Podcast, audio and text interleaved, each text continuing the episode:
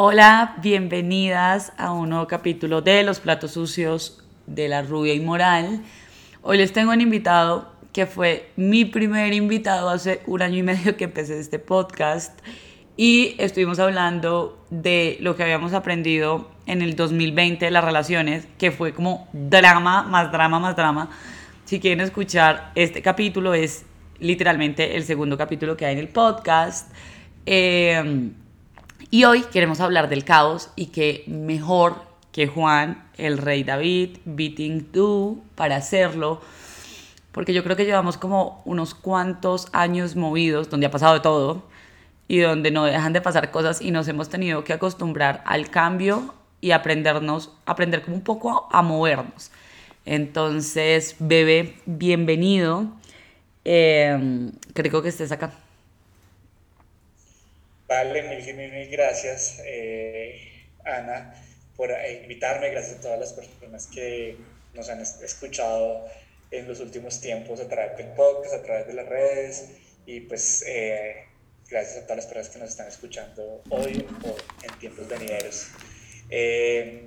pues sí, mira, nosotros hemos estado experimentando un montón de, de cambios en los últimos dos años, como en nuestra relación de amistad, pero también creo que pues todo lo que ha sucedido a través de la pandemia nos trajo como un montón de reflexiones, pero también de cambios, de angustias, de miedos. Y bueno, todos siento que como a nivel individual y a nivel colectivo nos hemos sentido como en una oleada en el mar. Es como que llegó un mini tsunami y a todos nos movió de nuestras, de nuestras zonas de confort y estamos aquí. Estamos navegando, surfeando a una de tsunami porque no, pues yo digamos que por mi lado no me atrevería a decir que, que hemos ya, pues como que el tsunami se ha acabado porque seguimos en los procesos intensos, la humanidad sigue revolucionada, estamos viviendo ahora una situación intensa en lo que es Europa, Rusia, todo el tema con Ucrania, y, y bueno, estamos todos aquí como, como, como, siento que ya un poco más conscientes de que pues somos seres humanos que estamos interconectados y que somos interdependientes con la naturaleza, con los animales, que lo que pasa por allá en Ucrania también tiene un efecto sobre mí y creo que por eso hoy tiene mucha relevancia que hablemos sobre esto del caos, porque va por ahí encaminado. Primero que todo, antes de empezar a hablar del caos, eh, bueno, de pronto tiene algo que ver, yo les quiero contar que cuando y yo estuvimos el 31 de diciembre recibiendo 2021 juntos. Y yo dije, oh, puta, estoy mamada, que como que las parejas, o sea, como que sí estoy dando como muy buenos tipos, pero pues, acá corrada me dura dos meses y ya está. Juan estaba exactamente igual. O sea, yo creo que el 2020 saltamos de dos en dos, literalmente. Y yo me fui para Manizales y compré unos San Antonios. Yo dije, pues yo voy a hacer ritual de San, de San Antonio, porque no tiene ningún sentido, pues que que dejemos eh, pasar esta oportunidad. Nos metimos también debajo de la mesa, nos comimos las uvas eh, y metimos el bendito San Antonio. O sea, yo me acuerdo que yo lo metí en, yo le quité el, niño y el niño lo enterré en una matera, en Elena. Pero, o sea, como que todo en medio de mucho chiste, como de jaja, hicimos un en vivo donde hicimos la vaina. Lo peor es que terminó siendo cierto. O sea... Donde valga la... Donde hay que hacer la aclaración en el envío hicimos el oso porque estábamos ligeramente alicorados. En ese momento tomábamos aún bastante. Sí, y eh, me parece muy chévere también como ver esto de, de, de pucha, que incluso ritualizar y tener otras narraciones y creer en algo para los momentos de caos también puede ser como, como muy importante. Y yo veo, digamos, un poquito el caos como saltar algo nuevo, cambiar un patrón, soltar como una persona, una situación que sabes que no va más o que te está haciendo daño. Y siempre, o sea, lo que es el movimiento y el cambio va a generar como un tipo de caos. O sea, es imposible que tú te muevas, no sé, digamos, como en, en, un emprendimiento, a ser más grande si antes no te toca gastar un montón de plata arreglando contabilidad, abogados, poniendo como la casa en orden. Y, y la gente le tiene mucho miedo como a que se le mueva todo y por eso a veces como que nos quedamos en situaciones que ni nos llenan, eh, ni, ni nos están como haciendo evolucionar ni nada. Y yo quiero que tú cuentes un poquito cómo ha sido tu llegada a México, porque Juan fue como, pues no de un día para otro, pero sí digamos que, que fue una decisión tomada un poco rápido y quisiste suceder, o sea, como, como lo que tuvieras que hacer, te ibas a quedar allá. Em, y, y, eso también que implicó, porque eso tiene que ser, o sea, yo digamos ahora que estoy pensando en irme a vivir a París, lo quiero hacer como súper suavemente. Quiero tener, si quiero seguir teniendo este apartamento acá, quiero no sé qué, no, yo voy a volver dos meses, no sé qué. Y, y pues no sé, fijo la vida sí me deja hacerlo así, pero fijo es como ni mierda. O sea, usted tírese y enfréntese con sus demonios, con sus miedos, porque el caos genera mucho miedo. Eh, con sus limitantes, porque nosotros siempre cuando vamos a hacer un cambio, nos vamos a tirar algo, es cuando aparecen todos los limitantes que esas cosas no las aprendimos nosotros, las aprendimos de una sociedad, las aprendimos de una familia, tal vez las aprendimos de nuestros amigos que también las aprendieron de, de otras cosas. Y uno puede quedarse tres días, una semana, un mes o seis meses paralizado. Entonces quiero que nos cuentes como un poquito de, pues, de cómo fue tirarse y decir como, no, marica, yo ya aquí ya cumplí un ciclo, adiós. Pues mira, yo siento que todo lo que, todas las preguntas que tú me hiciste en este momento están linkeadas de una forma. Y el link que yo les veo es que hubo una intención de un querer y un deseo profundo del alma y del corazón. Entonces, cuando nosotros empezamos a escuchar más nuestro corazón y empezamos a escuchar también nuestra intuición, que cuando empezamos a escuchar más nuestra intuición, nuestro corazón, y que yo siento que tú ya también has venido como ejercitando eso un montón en tu vida, te has podido dar cuenta que eh, cuando empezamos a vivir desde ese lugar, pues como que la vida mágicamente, entre comillas, empieza a evolucionar de una forma muy bella y muy bonita, sin querer decir que no sucedan situaciones difíciles. Entonces ahora, ese día que nosotros el 31 de diciembre del 2020 pusimos una intención sobre, eh, sobre ese deseo de, de, tener ya una pareja estable, que físicamente lo vimos representado a través de esconder este, este, como este niño, que era como un niño Jesús, ¿cierto? Sí. que eso, pues básicamente, más que, pues, que cualquier cosa, era como un acto simbólico para nosotros, psicológico, para poder, digamos, como, como decir, bueno, yo ya estoy preparado y para prepararme yo voy a hacer este acto físico que psicológicamente me va a mí a llevar a pensar y a sentir y a actuar de una forma coherente con ese deseo y con esa intención. Entonces aquí abro como esa palabra de la coherencia.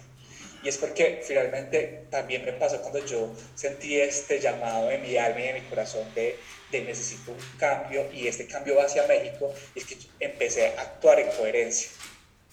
Entonces, primero pasamos por perturbaciones, pasé yo por miedos, por muchas crisis, digamos, internas, tanto antes de, de, de, sembrar esa semilla, llamo yo de, esconder el niño, y también de, venirme para, pues, de tomar ya la decisión de que me venía para México porque pues llegan esas creencias limitantes que han sido sembradas en nosotros por nuestras familias, como tú lo dices, o por diferentes situaciones que vamos viviendo. Y entonces, eh, pues luego yo, para el tema específico de relación de pareja, empecé a actuar también en coherencia con eso. Y te acuerdas que yo te dije ese año y ese 31 de diciembre específicamente, te dije, ¿sabes qué? Y sí, y quiero mi pareja, y quiero, eh, y deseo desde mi corazón manifestarlo. Sin embargo, yo me voy a convertir en esa persona que yo quiero que llegue a mi vida. Sí. Y yo dije, yo quiero que esa persona cante y que me cante las mañanas. Y te dije, ¿sabes qué? Voy a entrar yo a clases de canto. Es verdad. Porque no voy a esperar que llegue esa persona para que me cante, sino que yo voy a actuar en coherencia con eso que yo deseo. Y voy a empezar a manifestarlo. Entonces voy a pasar de ser efecto, ¿sí? Porque muchas veces nosotros nos quedamos siendo efecto de la vida que ahí sucede el victimismo, sucede como, como yo pobrecito, yo entonces no me lo merezco, que obviamente eso también viene acompañado de un proceso psicológico, de psicoterapia y todo eso, pues como de evolucionar esos, esas cicatrices y esas heridas que nosotros tenemos. Pero entonces, como que en ese momento me hizo clic y dije, voy a dejar de estar yo esperando y siendo como efecto de lo que la vida me va trayendo y me va a volver causa de mi vida. Entonces me, empecé a caminar en ese, pues voy a convertirme en ese hombre que yo quiero que también llegue a mi vida. Y empecé entonces como, como a hacer pequeños movimientos. Y entonces hay una, hay una teoría que, que de un proverbio, yo creo que es chino, que dice que el aleteo de mariposa puede transformar, el, puede transformar grandes cosas al otro lado del mundo.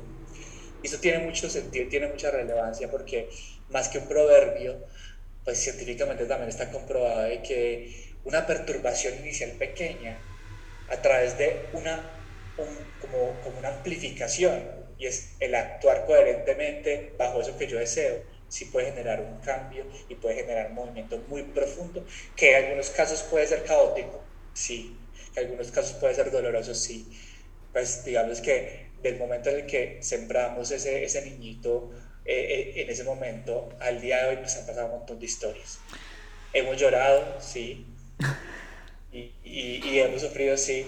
Y abriendo un poquito como ese marco, te quiero preguntar y te quiero regresar la pregunta, porque pues abrieron un montón de temas, y es, ¿tú qué sientes que has vivido como en ese proceso? Porque pues básicamente, pues la vida son procesos y es como una espiral ahí que, que va como en ascendencia. Mm. Hay algo a lo que yo me he enfrentado como mucho en toda mi vida, porque soy como la persona más traumada que existe, eh, y es al miedo. Y yo nunca había tomado, o sea, nunca había caído como en cuenta tanto lo que hacía el miedo en mí hasta que empecé como a meditar y a hacer como un montón de cosas. Y ahora no es que no me pase porque me sigue pasando, pero digamos que tengo otras herramientas para que no sea tan largo el periodo de miedo. Yo me di cuenta que cuando yo estoy miedosa, nada me fluye, yo me di cuenta que cuando estoy miedosa, mi acercamiento y mi comunicación con otras personas que ya es bien paila, porque yo no sé si esto la gente lo sabe, yo creo que lo he dicho muchas veces, yo soy como una persona muy sensible, pero como que la palabra a veces no es lo mío y soy como muy cruda, se podría decir, como que parece que no, no, no, no tuviera tacto para decir las cosas. Y eh, cuando estoy miedosa es peor. O sea, como que... Y cuando uno está... O sea, yo creo que el miedo es de las peores sensaciones que uno puede sentir y uno la quiere evitar en vez de solucionarla. Entonces es como que yo necesito evitar esto, yo necesito evitar esto, no sé qué, bla, bla.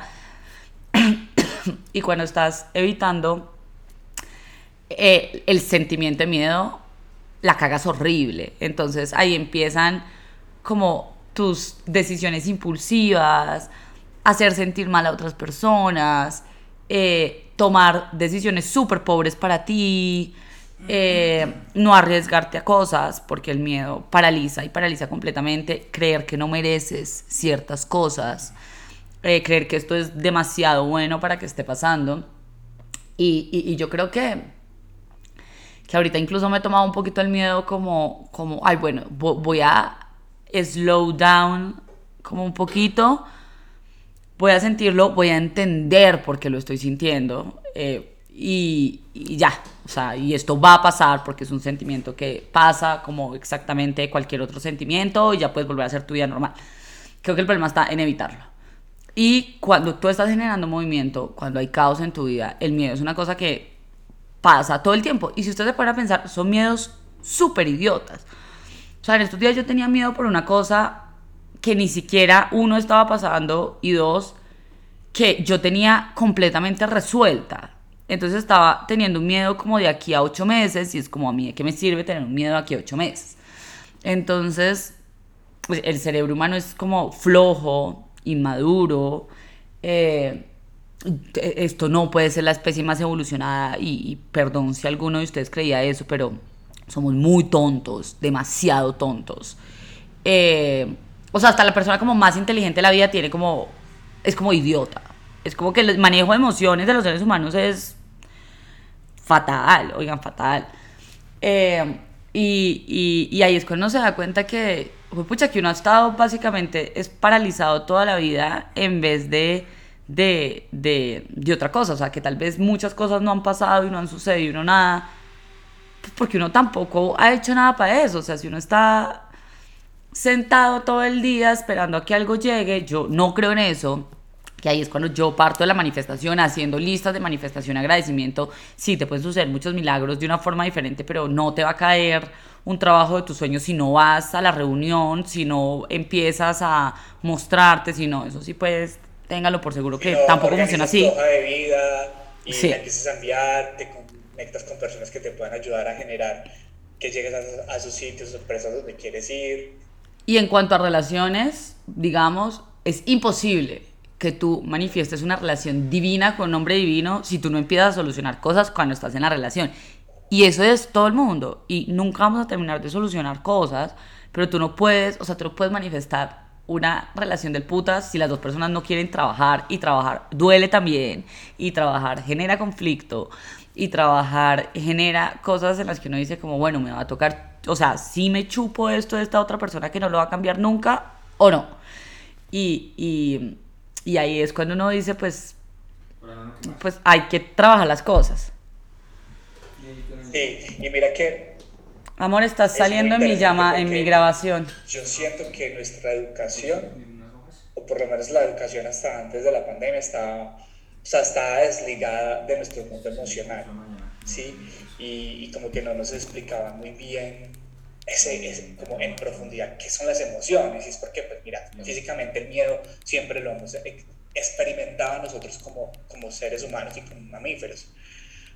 De cierta forma, en algún momento, eh, el, el, miedo activa un sistema en nuestro cuerpo que también nos trae un poquito como de prevención, de, de, de uy, me debo cuidar, me debo eh, proteger un poco, debo ser más cuidadoso con estos temas.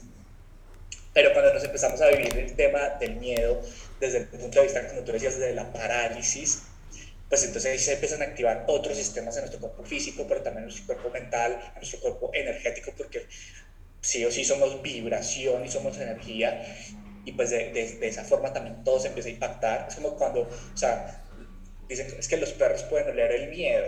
Pues claro, pueden oler el miedo porque el miedo también segrega ciertas, como cierta, ciertos aromas y ciertas vibraciones y entonces cuando estamos desde el lugar de la parálisis en cualquier punto, ya sea en, en, una relación o cuando estamos también en una parálisis respecto a querer conseguir trabajo o cuando estamos en la parálisis bajo querer ir tras nuestros sueños, pues finalmente no sucede nada.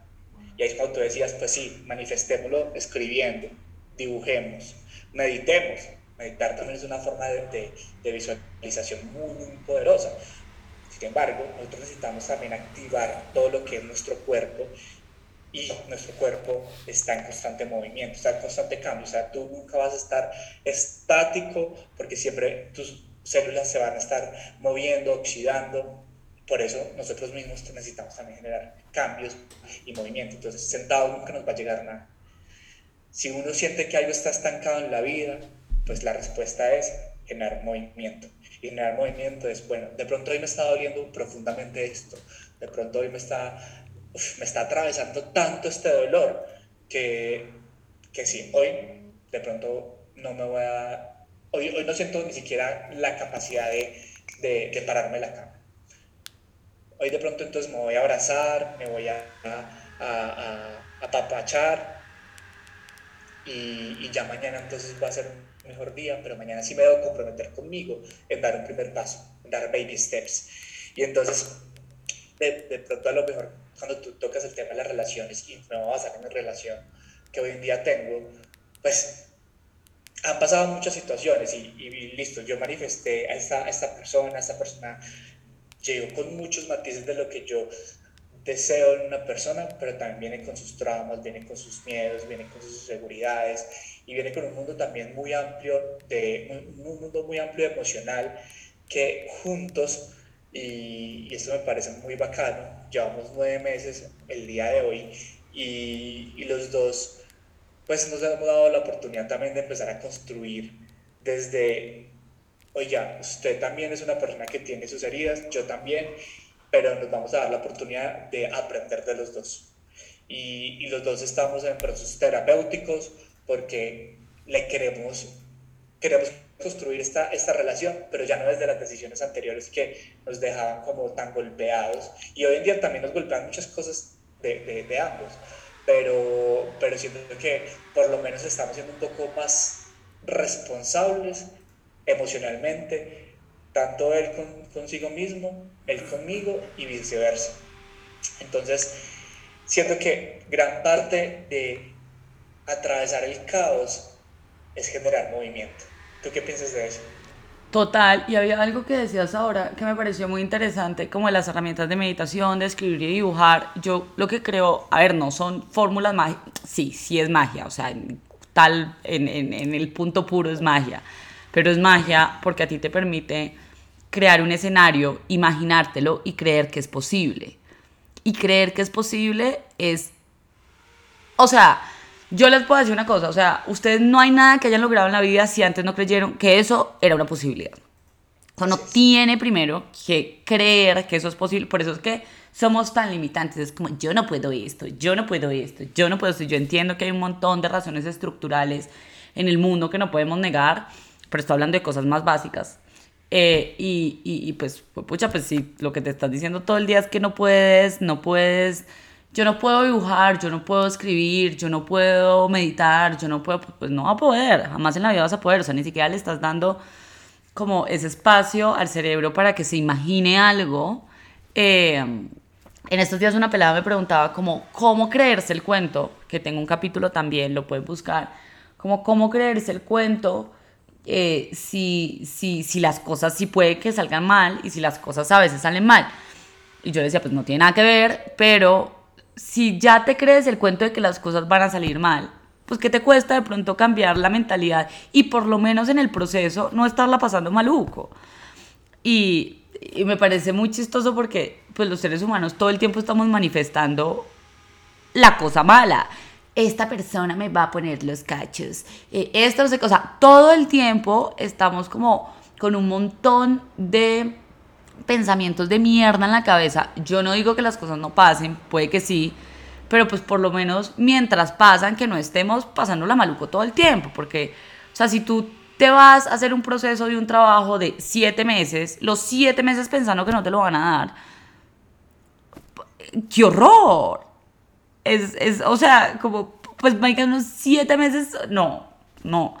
Entonces, eh, yo sí creo que esas herramientas son buenísimas como para abrir los imaginarios y de pronto poder empezar a pensar qué cosas diferentes nos pueden pasarnos. Eh, Mira, y, me parece algo muy importante de eso que tú estás mencionando y es que, mira, el mismo comportamiento de las neuronas en nuestro cerebro es caótico. Y, y, y a partir de ahí, nosotros también debemos entender que, eh, pues, la misma biología, la naturaleza, pide procesos de, de, pues, de movimientos, de cambios, de, a veces de, inclusive de dolor, para que luego ocurran situaciones maravillosas. Y nosotros necesitamos darnos la oportunidad de creer que algo mejor va a suceder pero sí necesitamos un enfoque, un enfoque para que eso también pase. Y tú decías, sí, hay, hay situaciones estructurales que son muy difíciles, sin embargo, para que ciertos cambios empiecen a ocurrir en nuestras vidas, necesitamos de nuestro enfoque, de nuestro trabajo, de nuestra dedicación, porque nada va a pasar por obra y gracia de, pues de, de, de la magia de la vida. O sea, la, la, magia de la vida nos está impulsando a que podamos construir, sí, pero necesitamos de nosotros mismos para que eso suceda y, a partir de eso necesitamos generar acciones. Eh, bueno, bebé, muchísimas gracias por acompañarme en este capítulo del podcast. Eh, salió demasiado chévere. Creo que nos seguiremos viendo por acá. Ojalá con otras capsulitas y otras cosas. Eh, y dos cosas. Bueno, les invitamos a seguirlo en tienda Beating Do, que yo les voy a dejar en la descripción eh, del podcast, cómo está Juan, y también les invitamos a seguir nuestro grupo de Telegram, donde vamos a hacer como meditaciones y bueno, siempre estamos como compartiendo cosas por ahí. Entonces, súper, súper bienvenidas y besos y abrazos. Besos, chao, gracias.